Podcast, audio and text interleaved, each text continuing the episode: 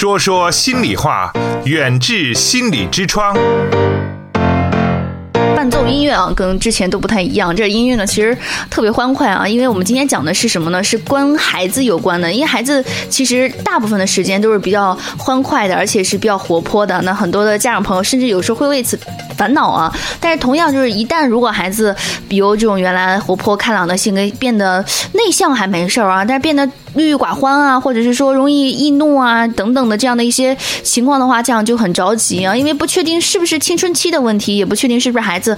在外面遇到什么问题啦，或者在学校出现什么情况啦，就有一些担忧，也不知道该怎么去帮助孩子啊，可能会干着急。有的时候反而自己采取的方式方法不对的话，就会更加加重这种情况。那今天呢，我们说说心里话，也是特意请来了赵爱琴老师跟我们说一说，这青少年时期从一个幼稚走向成熟的这样的一种过渡期，一个朝气蓬勃、充满活力的时期啊，那是怎么样我们去？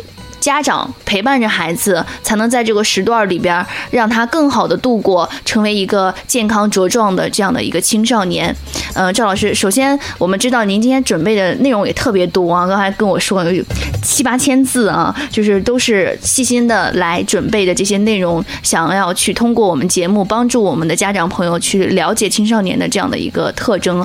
首先，我们觉得就从我们的青春期这样的一个年龄段，嗯，来定义来说的。话从生物学也好，或者说我们人的直观的感受也好，就会觉得孩子首先第一点青春期什么个儿突然长得特别高，然后可能第二性征会出现，就是有这样的发育，甚至有的孩子会特别不好意思，不想去让别人发现这一点啊。所以想问一下这个赵老师，你看我们青少年身体发展特征上面，其实，在青春期有没有我们家长需要注意的方面呢？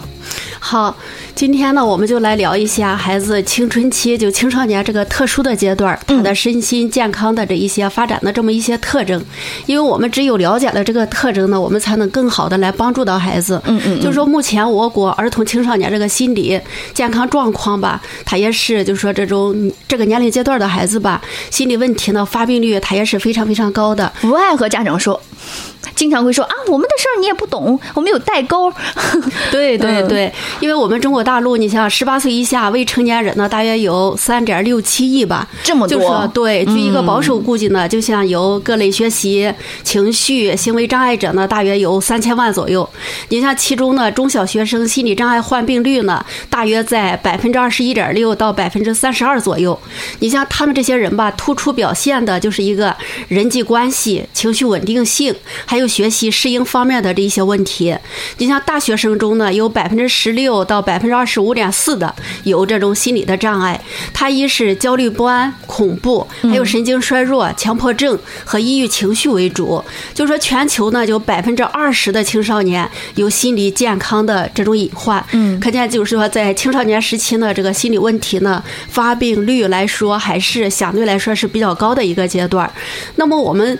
就说现在社会吧，你像现在社会的这个特征啊，真的是让我们青春期的这种父母是非常非常的不好当。就是说，你像第一个吧，就是说媒体影响已经取代了这种父母的教养。你像孩子一出生，是不是媒体就在教育我们的孩子了？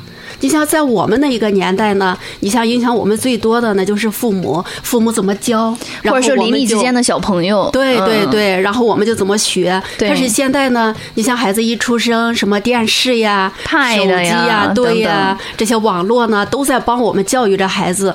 你像曾经有一个笑话，有一个妈妈说：“哎，宝贝儿，你看那里有一只小鸟，好漂亮啊。”然后这个孩子下意识的就做出一个动作。就是一个滑屏的动作，然后就说在他的印象当中，你像我在 Pad 上我一玩，我一滑屏，哦，我就看到小鸟了。他已经忘记了这个小鸟是在。天空当中的，所以说呢，孩子一出生，你像这个媒体呢，就在帮我们教育着孩子。你像原先我们这种家庭教育呢，它是排第一位的，学校教育呢排在第二位，第三呢才是社会教育。但是现在呢，好像这个顺序好像倒过来了。对，所以说社会教育就是通过这种传媒手段和一些高新高新的一些技术来说，就扑面而来。有时候家长经常会有什么情况啊？赵老师就是有好多家长特别头疼，就打电话过。来给我们，或者找爱心帮办也好，咨询律师也好，就说孩子拿着手机，本来觉得说孩子哎呀学习挺累的，想玩游戏，行，我把我手机给你，给你注册个号，你玩会儿。劳逸结合吧。你反正现在小孩都爱玩，结果呢，有的孩子就拿着这个东西玩的时候就就花钱了。然后呢，家长都不知道自己的钱怎么出去的，而且有的孩子呢，甚至玩的游戏呢，家长不知道，但是呢，这些游戏很暴力，所以这样就也都很担心。你出现这种情况，可能很多家长就是把孩子。暴揍一顿啊！记住了，不能怎么怎么样。但是经常这种事儿，其实还是会再发生。对，因为这种媒体文化呢，就是说对孩子的影响非常大。嗯，你像很多时候吧，这个媒体文化它不一定是对的。嗯，你像这种追星呀、cosplay 啊什么的一个，这些对孩子的影响真是非常大。对，所以说加重了父母教育的这种难度。再一个呢，就是说目前这个网络的语言，你像基本上取代了我们这种思维的这种逻辑，而且一般都是年轻人掌握的更快。其实，对对对。你像青少年孩子交流呢，就是到处充斥着这种什么网络语言，对，非常的不通顺，然后没有逻辑，这样呢就会影响青少年的一些思维的能力，像推理能力的这些发展。对，再一个就像刚才你说的，这个电子游戏呢，就说取代了这种人际的互动。你像很多研究发现哈，就说在网上待的时间越长的人。他的这种抑郁的分数，它是越高的。就说他们有一部分人吧，有这种人际社交障碍的问题。他们在现实当中，这个朋友吧比较少，所以说因为没有朋友，所以更多的呢，他们会到网络上去通过游戏，然后认识很多很多的朋友，通过这种虚拟的互动，暂时得到一些归属感。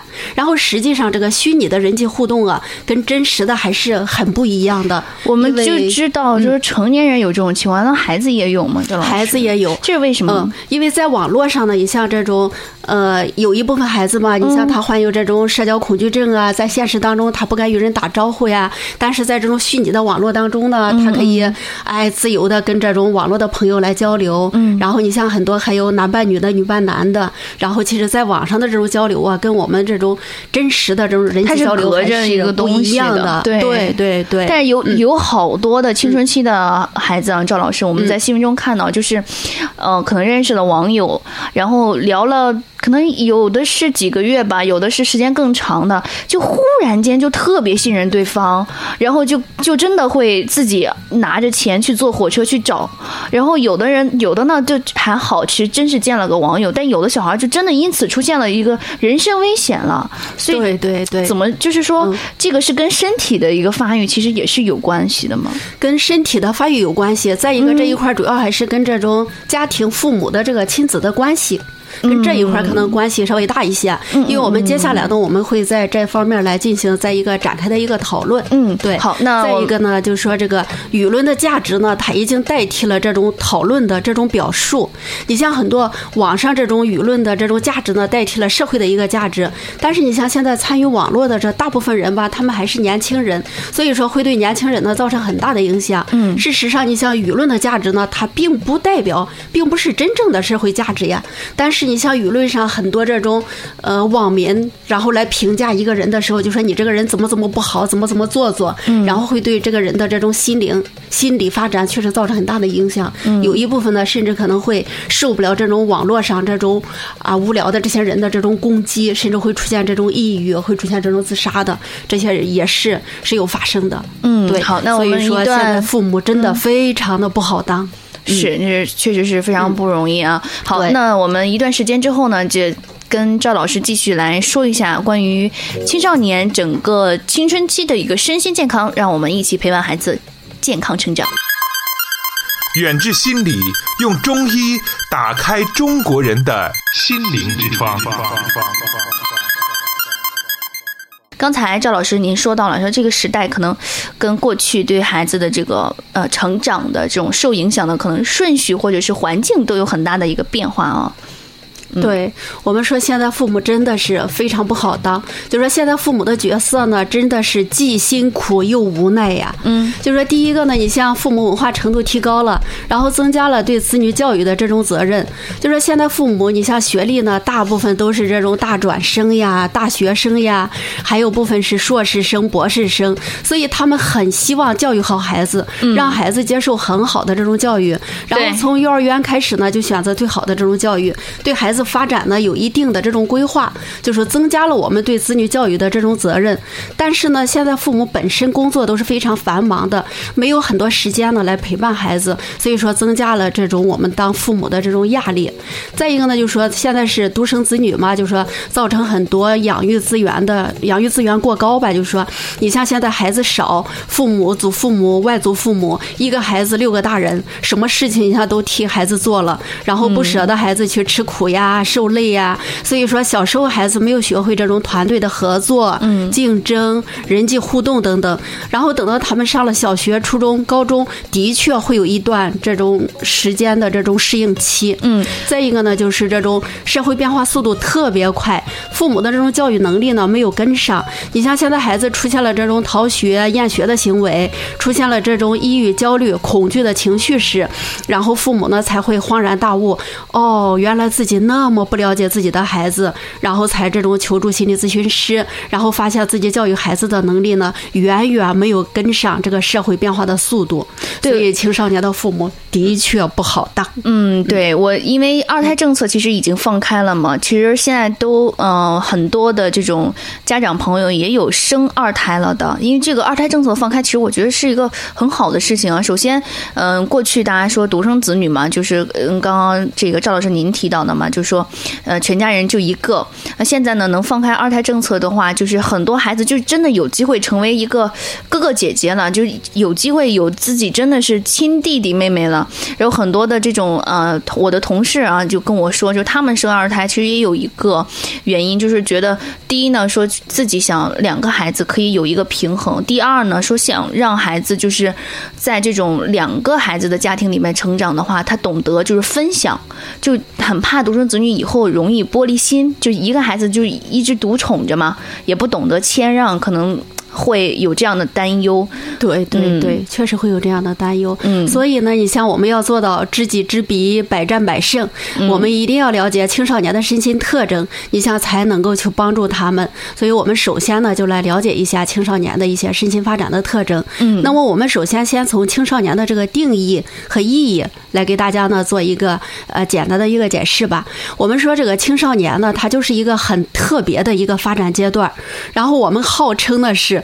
狂风暴雨期，如果青少年的发展特征呢，我们不了解，或者不小心，你像对他们发了大脾气呀，或者像儿童期那样，呃，硬要把这种他们的脾气压下去，那样会导致青少年的情绪呢更加的反弹。对，这是非常不好的。再一个，青少年的定义呢，就说到青少年的这种定义吧。你像青少年的英文呢是 adolescence，它是个拉丁文，是个动词。那意思就是说呢，他正在成长，即将要发育成熟的意思。那最简单的讲呢，就是从儿童期，然后过渡到成人期的这么一个阶段。那这就是青少年期。那我经常给大家做一个比喻呢，我就说，很像我们刚刚学会开车，然后车子的性能呢。它是非常好的，时速呢也非常快，但是我们呢才刚刚学会开车，还没有跟车融合在一起，所以说对这个车子的架构啊、车子的速度呀、车子的大小啊，其实我们还是很陌生的。大家都知道，这种新手驾车最大的一个特色是什么呀？它就是说很容易刮伤，对吧？嗯，经常会刮到旁边的车，还甚至有的时候会撞到别人，或者会采取那种紧急的刹车。等等，让大家觉得非常的不舒服。所以为什么会这样呢？因为新手对于自己要去操作这台大车，对车这这种性能呢，还不是说很熟悉，还没有和车呢融合在一起。所以说他们需要一段时间呢，才能慢慢变成开车的这种老手。其实我们青少年呢也是这样的，就是说身体架构呢，他已经长到了成人的样子，可是他们内在的这种心理的部分呢，还是像驾驶一样，仍然还是比较偏向儿童期。儿童期呢，就是有点任性，还没有独立，还不是很有自信，很多东西呢还都在摸索，那就是这种感觉。在这里呢，我们看到，就说用儿童期的这种心理状态，然后从驾驶一个成人期的身体架构，这就是好比一个新手开辆新车嘛。就说我们需不需要给他们一点时间，让他们去练习呢？去练习跟车整合在一块儿呢？所以说这是当然需要的啊。但是呢，就说如果我们的父母、我们的老师他没有了解到这一点的话，他就很容易认为，你像孩子呢，你已经长大了，呃，然后就给他很多的这种道德的任务呢，说你已经长大了，你已经是初中生了、高中生了，你应该懂得什么什么什么，你应该懂得什么什么，你应该知道什么什么什么。可是事实上呢，他还没有达到那个成熟度，因为他的内在仍然还是个儿童期，这就是我们一定要知道的这么一种变化。我就听赵老师您这么一说，我就想起，就前两天就在我们家一个群里边哈，因为快要过年了，就家里群里会说你什么时候放假呀，什么时候就是休假回家。那我们家还有一个孩子，就是正好是在这个青春期里面，大概是初二的年纪啊，十四五岁嘛。对。然后他是唯一一个这种在读书的孩子了，就剩剩下是大学生，他那个成绩已经不像中学一样了，就进来进群里边，然后他的妈妈啊，就是我姐姐说啊，你快把那个成绩给我们大家报一报，还说啊多少多少分多少分怎么怎么样哈，然后我们就在那儿说说，哎呀，你看你这个年龄很不容易，这个分儿真的是靠你自己坚持努力下来的。然后呢，我的姐姐就是。就语重心长的说了一句：“他说，这个每件事情你要想成功，都要拼搏和努力。但是你这个拼搏和努力的过程中，其实是非常值得回忆的。”然后我的外甥瞬间就用手机发一句说：“妈，你能别在这儿讲一些假大空的道理吗？”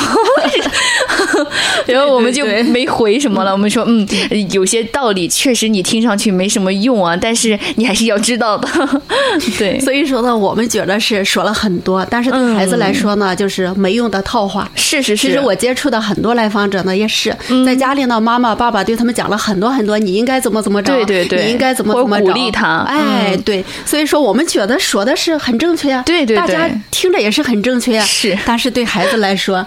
真是那种套话，嗯，正确的套话。对，他是总感觉他说啊，你们说这种话就是又要骗我，就是说非得给我洗脑，说我一定要学。他说我们也不是不知道学习，但是你们能不能别那样，就是跟我们灌输一些道理，就觉得好像我们不学习，我们就是非怎么怎么怎么样。然后他会有这样的一种嗯质疑吧，对我们。对对对，嗯。另外呢，就是说我们从年龄上对这种青少年期的这么一个定义呢，就是说，呃。大部分我们就是指的从十二岁到十八岁，嗯，相当于初中一年级呢到高中三年级，这是最容易记住的一个阶段了，嗯嗯，然后就是呃初中到高中这六年的时间，然后广义上来说呢，就是十到二十二岁，也就是小学五年级到大学结束，所以这是一个比较广义的这么一个定义，因为现在就说孩子嘛，青春期可能来的稍微早一些，特别是小女生，小女生比小男生的这个青春期大约要早那么。两到三年，我记得有的就小学五年级、四年级的时候，可能小孩就已经发育了。对对，女生就开始发育，个头开始长得比较快了。嗯，对。再一个呢，还有一个求学阶段的这种区分。我们说初中阶段呢，就是青少年的一个前期，前期。对，然后高中阶段呢，那就是青少年的一个中期；大学阶段呢，就是后期。所以各位都知道，你像当小学老师、当初中老师、当高中老师、当大学老师，你觉得哪个老师是比较辛苦的？我现在想想，我觉得就是小学老师和高中老师，就初中老师也辛苦，但比起小学和高中就稍微好一点。对，但是呢，就说对青少年来说吧，我觉得还是初中老师最辛苦。嗯，为什么呢？就说是因为在初中这个阶段了，刚好是在青少年的这个前期。嗯，在青少年前期呢，他那个那种啊生理上的这种冲突呀，这种身心的不整合，还有内分泌系统的不稳定，是对老师还有对权威的这种抵触，然后是更明显的，所以说冲击力也是非常非常大的。嗯，对，那个时候的孩子就是会有一种情况，我相信现在孩子也一样是有的，就是可能有一天某天老师就是在讲课吧，我们就莫名就无意中叫了一个同学起来回答问题，然后他可能不会也就不会。忽然间在那儿哭，对，不知道为什么，对对，然后就只能让他先坐下，对，嗯，所以说你像大学老师呢，他就好当多了，嗯，为什么？因为大学生呢是在青少年的后期了，他想对他来说他情绪稳定多了，嗯，然后他的智力呢也能帮助他，就是说很成熟的来处理一些人际关系这方面的问题，嗯，所以说你在大学生呢，你很少听到这种学生跟老师这种产生这种语言的冲突呀，嗯，还有这种肢体的这种冲突呀。但是在初中这个阶段呢，就是说初中。中生跟老师还是很容易产生这种语言的冲撞，甚至冲突到最后呢，就说有的时候一言不合，甚至会打起来。然后你像老师呢，就会把家长给叫到学校，这也是很常见的。而且而且有些严重的，我记得青春期每年吧，他都会有，就是嗯嗯，孩子跟老师可能出出现冲突之后，就直接。要求不上课了，要就是在家里就又又哭又闹，就是一定要不要要退学这种的很多。包括前几天吧，有一位家长也是给我们打电话，就打三幺五八幺零零嘛，就说孩子就是。出走了，很着急，家长。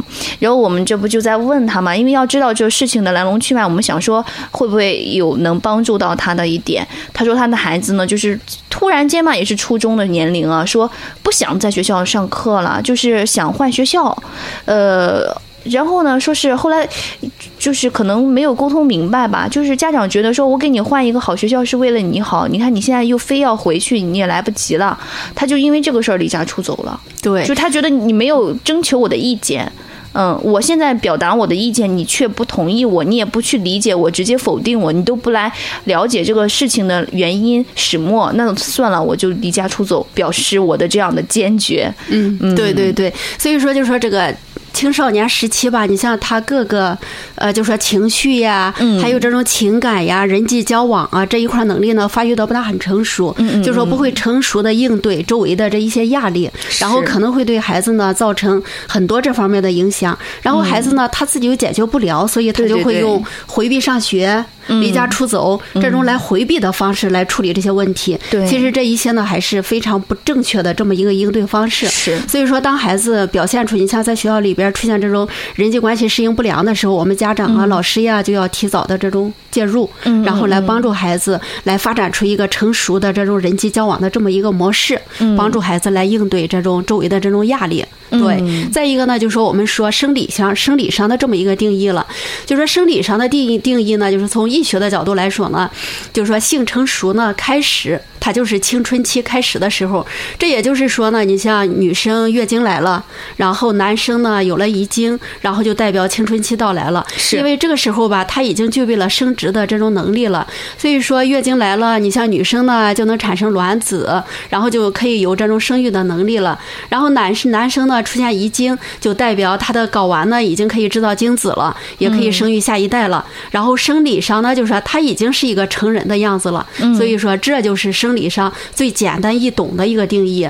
那么在第二小点呢，就是说男女生在青春期的发展上差异，它是它是非常大的。嗯，就是说这个女生呢，通常比男生快两到三年。对对对。所以说很多孩子呢，就是说很多这种小女生，可能在小学五年级，就刚才你说的，哎，月经就来了。有的可能更快，而且女生早熟一点，其实对，有的更快。你像在四年级的时候，月经都就来了。嗯。但是那时候吧，男生他要慢很多。对对对。所以说大家都。知道，你像在小学，呃，五年级、初中一年级左右，然后都觉得，哎呦，这个女生长得好快，长得好高啊！对对对，这个男生还是矮矮的，还像儿童期一样。是。但是呢，你像到了这种初中一年级、二年级左右，男生嘛，他就开始突然的就开始长高了。对，尤其是初四啊、高一啊，长得特别快。对，然后声音呢就开始变了。对。甚至你像长得比女生长得还要高。对对对。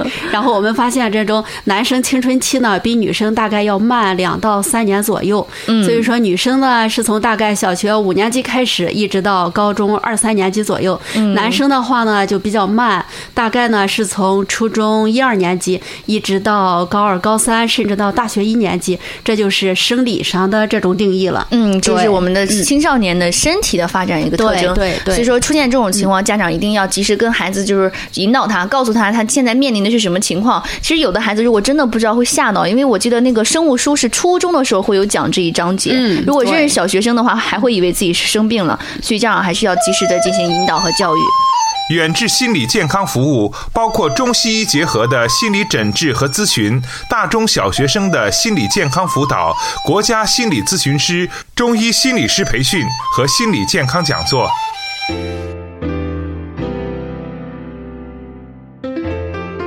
听众朋友，远志心理用中医打开中国人的心灵之窗。本期节目就到这里，我们下期再见。